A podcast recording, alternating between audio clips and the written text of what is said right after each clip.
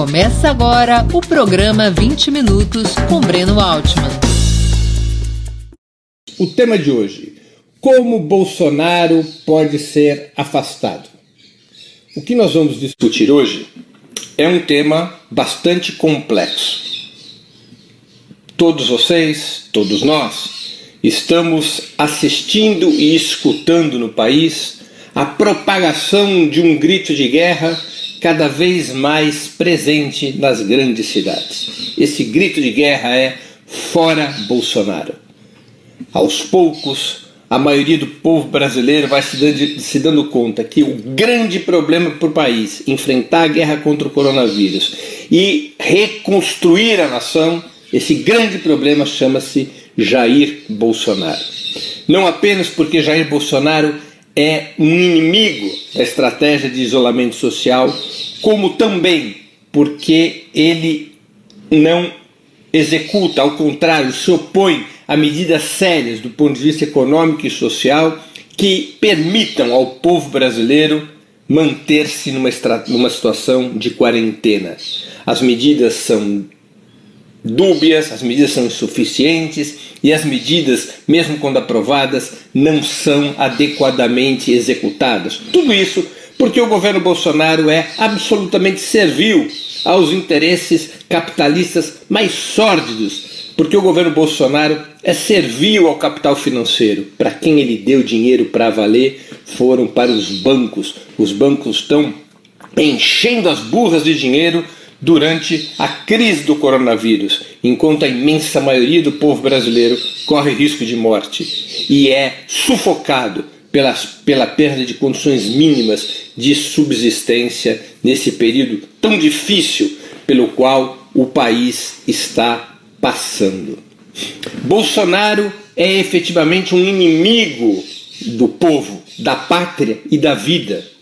Bolsonaro sabota a guerra contra o coronavírus. Bolsonaro é um quinta coluna na guerra contra o coronavírus. A ele somente interessa se aproveitar da guerra contra o coronavírus para seus cálculos políticos mais mesquinhos. Bolsonaro tensiona a corda, eh, fala para o seu próprio eleitorado, tenta estabelecer um conflito entre economia e saúde pública, de tal sorte que ele possa arregimentar apoio entre aqueles que vão ficando desesperados com a situação econômica, que não é enfrentada pelo próprio governo federal, de tal maneira que ele possa se aproveitar da crise do coronavírus para atirar para longe de si sua responsabilidade pelo morticínio que se avizinha e que já está em curso, e por outro lado aparecer demagogicamente aos olhos do seu eleitorado como um campeão na defesa do emprego e do funcionamento da economia.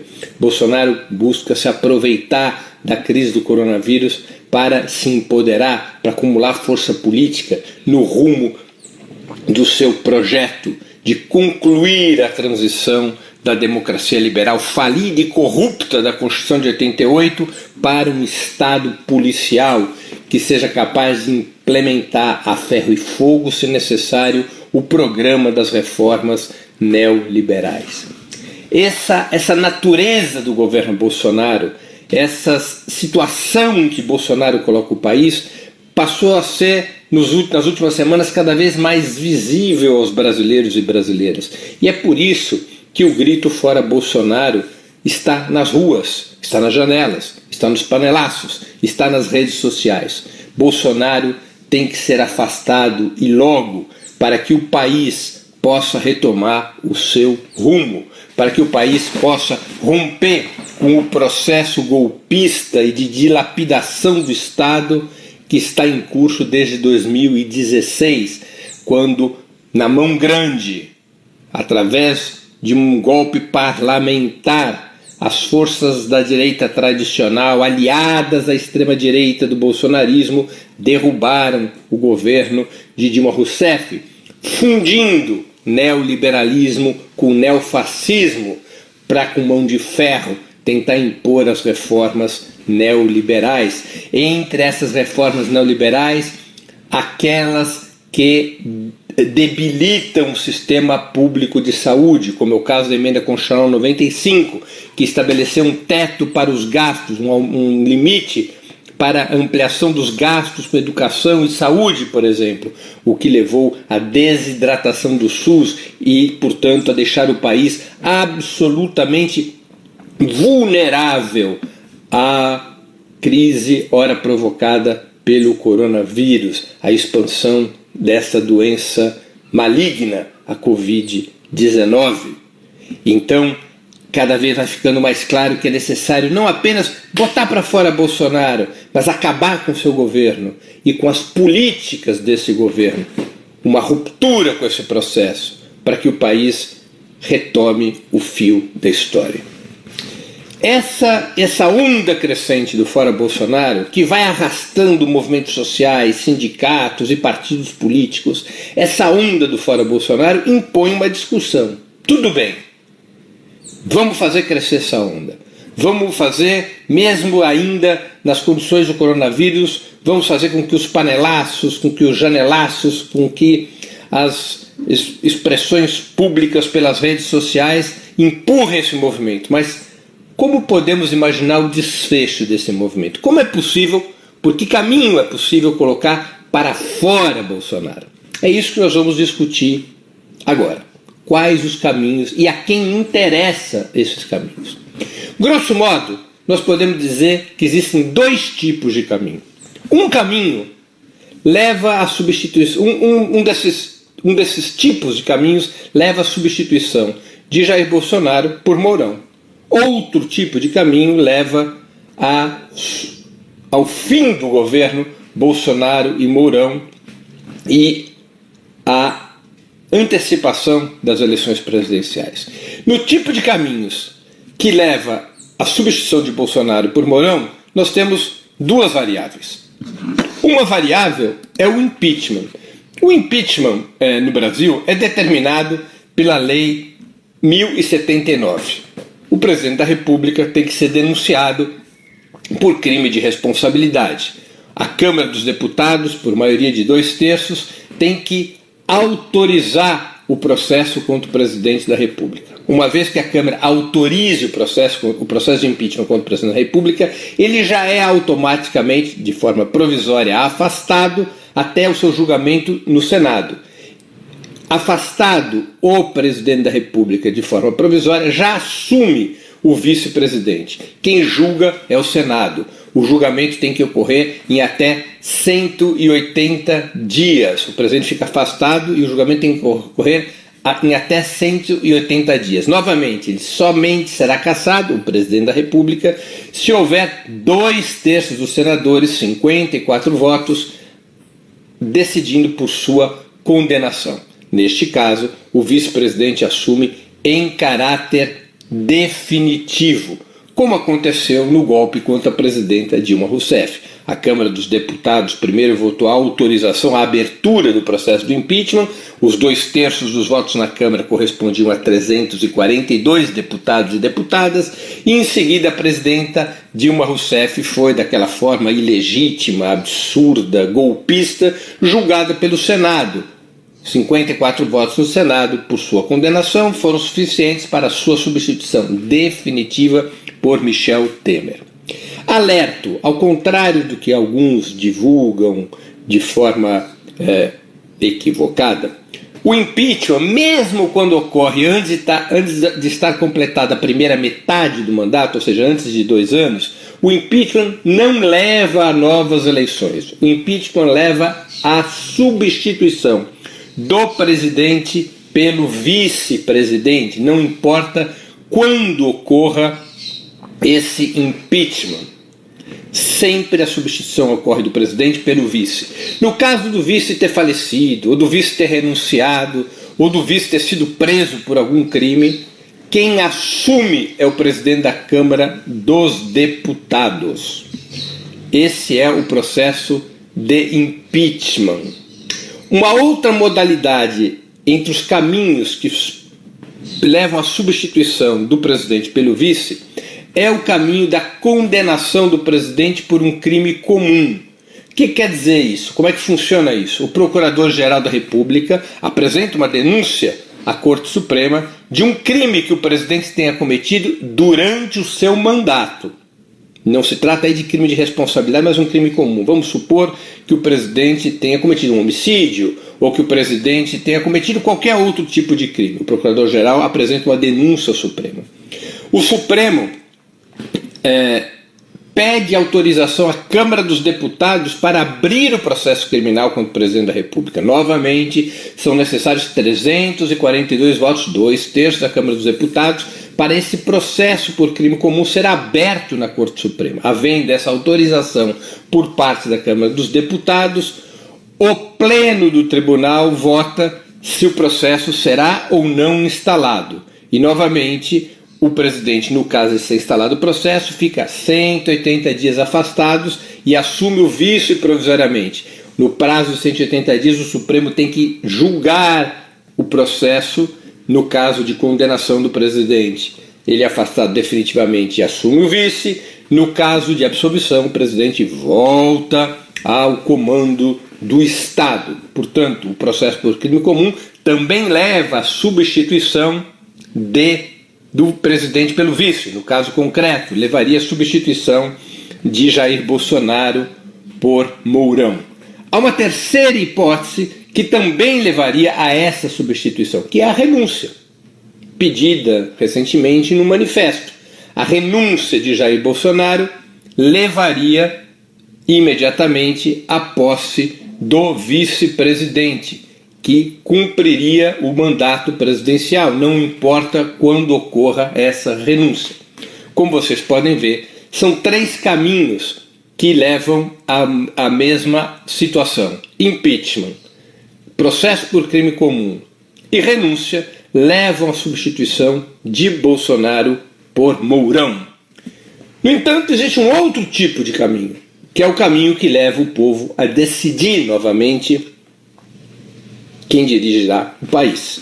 Esse caminho tem algumas modalidades possíveis, mas em, nas duas principais modalidades que nós podemos elencar, chegaríamos por via constitucional antecipação das eleições presidenciais, desde que antes de dois anos de mandato, antes de dois anos de mandato, renunciassem tanto Bolsonaro quanto Mourão, ou a chapa Bolsonaro-Mourão fosse impugnada, fosse caçada pelo Tribunal Superior Eleitoral por crimes cometidos durante as eleições de 2018. São essas as duas modalidades principais que permitiriam a convocação de eleições presidenciais antecipadas. A renúncia dupla de Bolsonaro e Mourão ou a cassação da chapa pelo Tribunal Superior Eleitoral em função dos vários crimes que estão sendo denunciados, que já estão denunciados no processo eleitoral. O crime das fake news é o mais importante deles. Nessas duas modalidades, desde que isso ocorresse, tanto a renúncia quanto a impugnação da chapa, antes de dois anos de mandatos, antes de dois anos de mandato, em 90 dias teriam que ser realizadas novas eleições presidenciais. No caso de haver renúncia dupla ou cassação da chapa depois de dois anos de mandato, quem assume é o presidente da Câmara dos Deputados para completar o mandato presidencial. Não haveria convocação de novas eleições presidenciais. Portanto, há uma escolha a ser feita, e é uma escolha política, porque existem os instrumentos jurídicos para ambas as situações.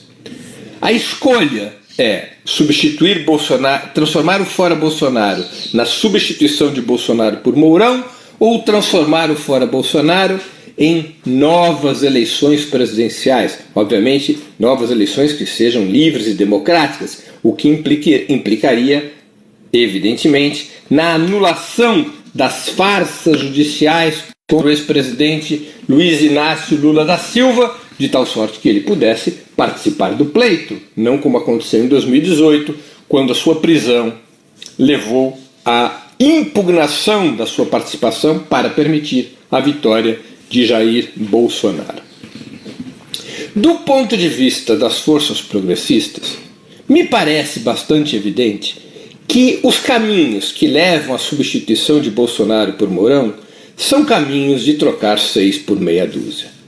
Mourão representa a mesma política de Jair Bolsonaro. Mourão representa a mesma coalizão de forças de Jair Bolsonaro. Mourão representa o mesmo partido armado do capital que dá sustentação ao governo Jair Bolsonaro, que é o generalato do Exército Brasileiro. Mourão representa o mesmo neoliberalismo, a mesma subordinação aos Estados Unidos.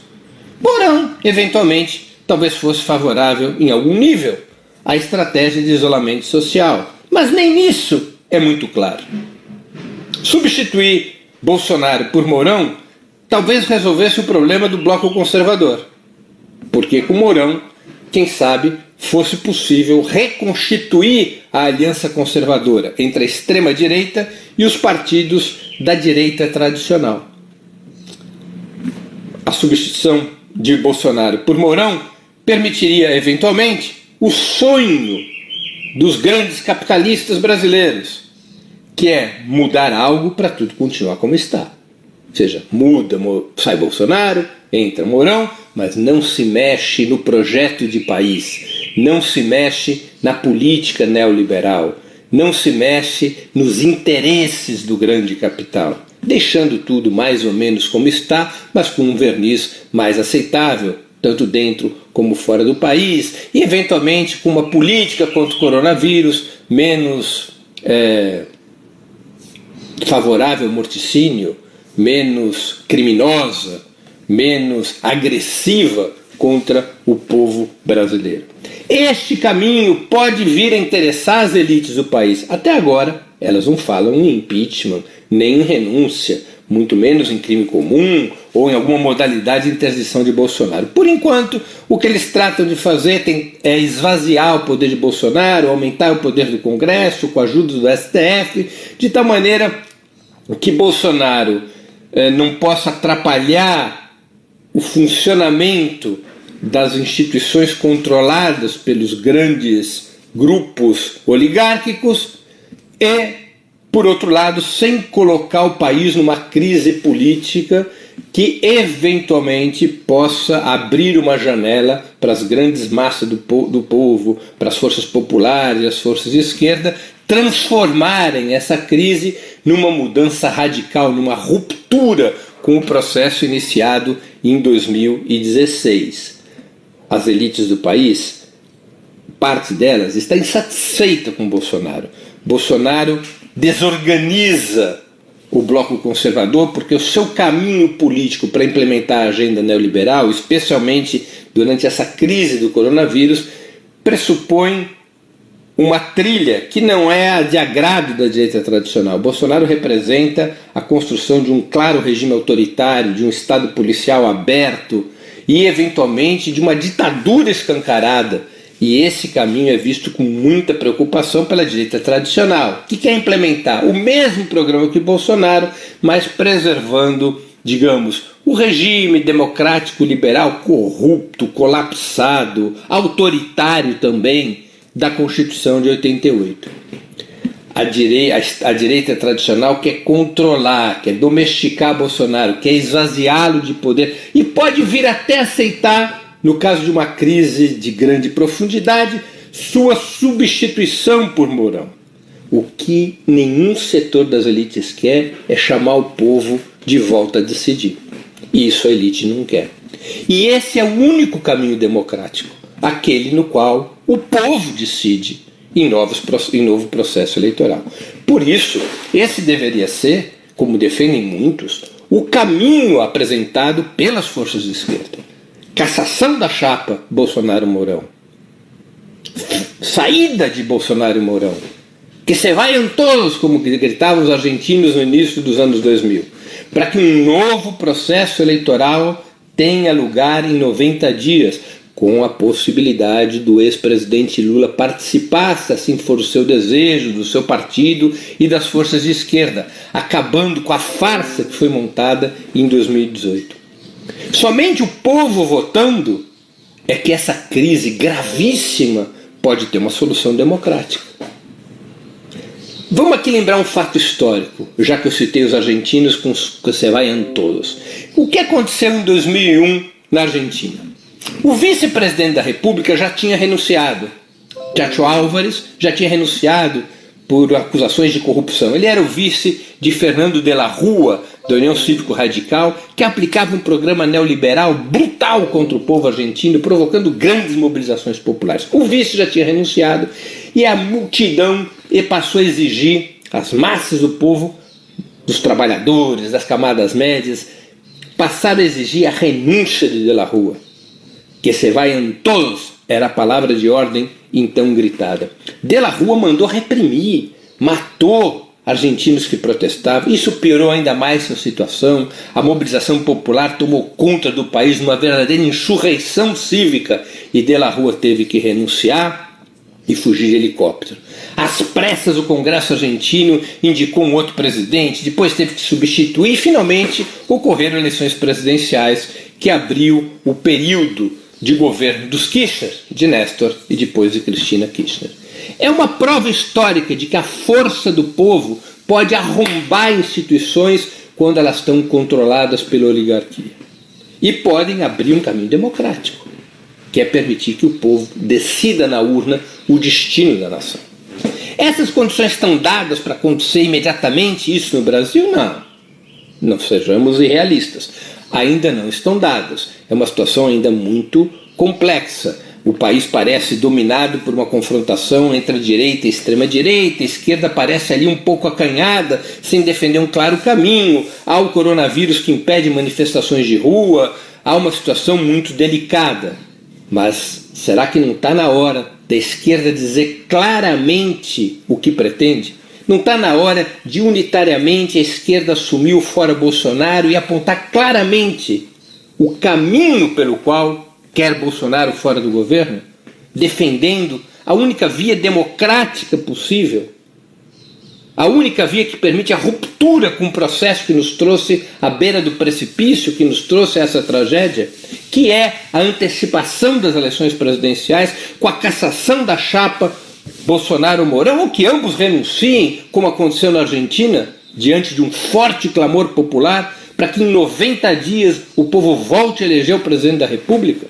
Não está na hora da esquerda ter um claro programa e defender abertamente este caminho como o único caminho democrático, o único caminho verdadeiramente democrático? Esse é um debate essencial.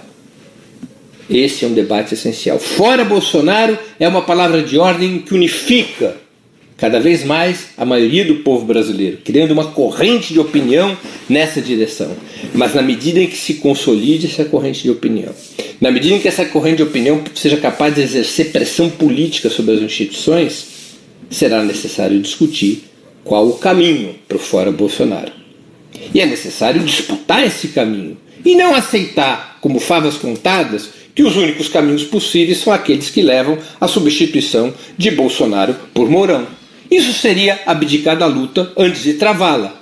Isso seria colocar a esquerda como força auxiliar da direita tradicional contra a extrema-direita. Ser partícipe, ser cúmplice de uma substituição, no fundo, no fundo, de seis por meia dúzia, de Bolsonaro por Mourão.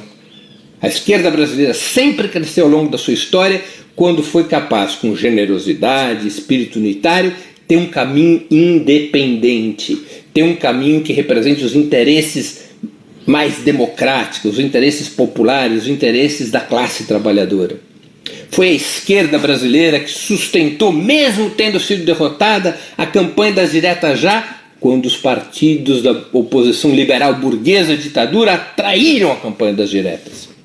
Foi a esquerda que sustentou, e ao sustentar isso, embora tenha sido derrotada na continuidade da campanha das diretas, permitiu acumular forças para as eleições de 89, quando pela primeira vez na história a esquerda disputou a eleição presidencial contra a direita, foi protagonista, não apoiou um candidato da burguesia contra outro, mas pôde ter sua própria candidatura, criando uma longa era no qual a esquerda foi protagonista no país, fundamentalmente através do Partido dos Trabalhadores e de Lula.